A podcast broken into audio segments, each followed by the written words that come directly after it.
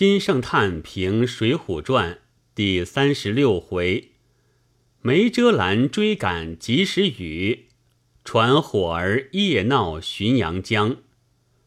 此书写一百七人，都有一百七人行径心地。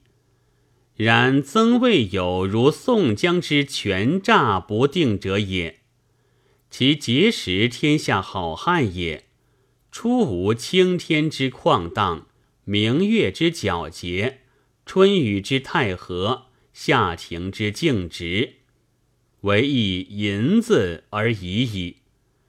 以银子谓之张本，而于是自言孝父母，斯不为天下之人不信其孝父母也；自言敬天地。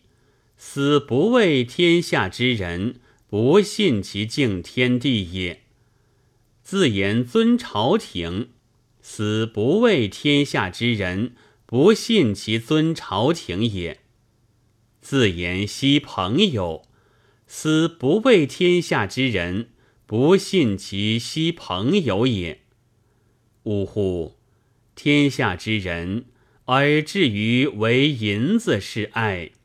而不觉出其根底，尽为宋江所亏，因而病其性格，亦遂尽为宋江之所提起放倒，因变洋溢，是故天下之人之丑事。然宋江以区区华丽，而图以银子一物买遍天下。而遂欲自称于世为孝义黑三，以因图他日晁盖之一袭，此其丑事，又何可奈乎？作者深悟世间没有如是之人，于是旁借宋江，特为立传，而处处写其单以银子结人。盖是诛心之笔也。天下之人，莫不自亲于宋江。然而亲之至者，花荣其犹助也。然则花荣迎之，宋江疑无不来；花荣留之，宋江疑无不留。花荣要开家。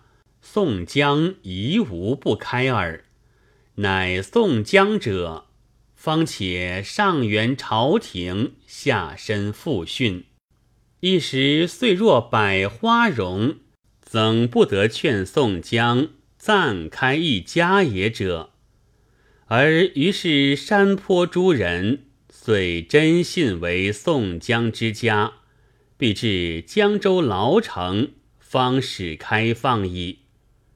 作者悟之，故特于揭阳岭上书曰：“先开了家。”于别李立时书曰：“再带上家。”于穆家门房里书曰：“这里又无外人，一发除了行家。”又书曰：“宋江道，说的是。”当时去了行家。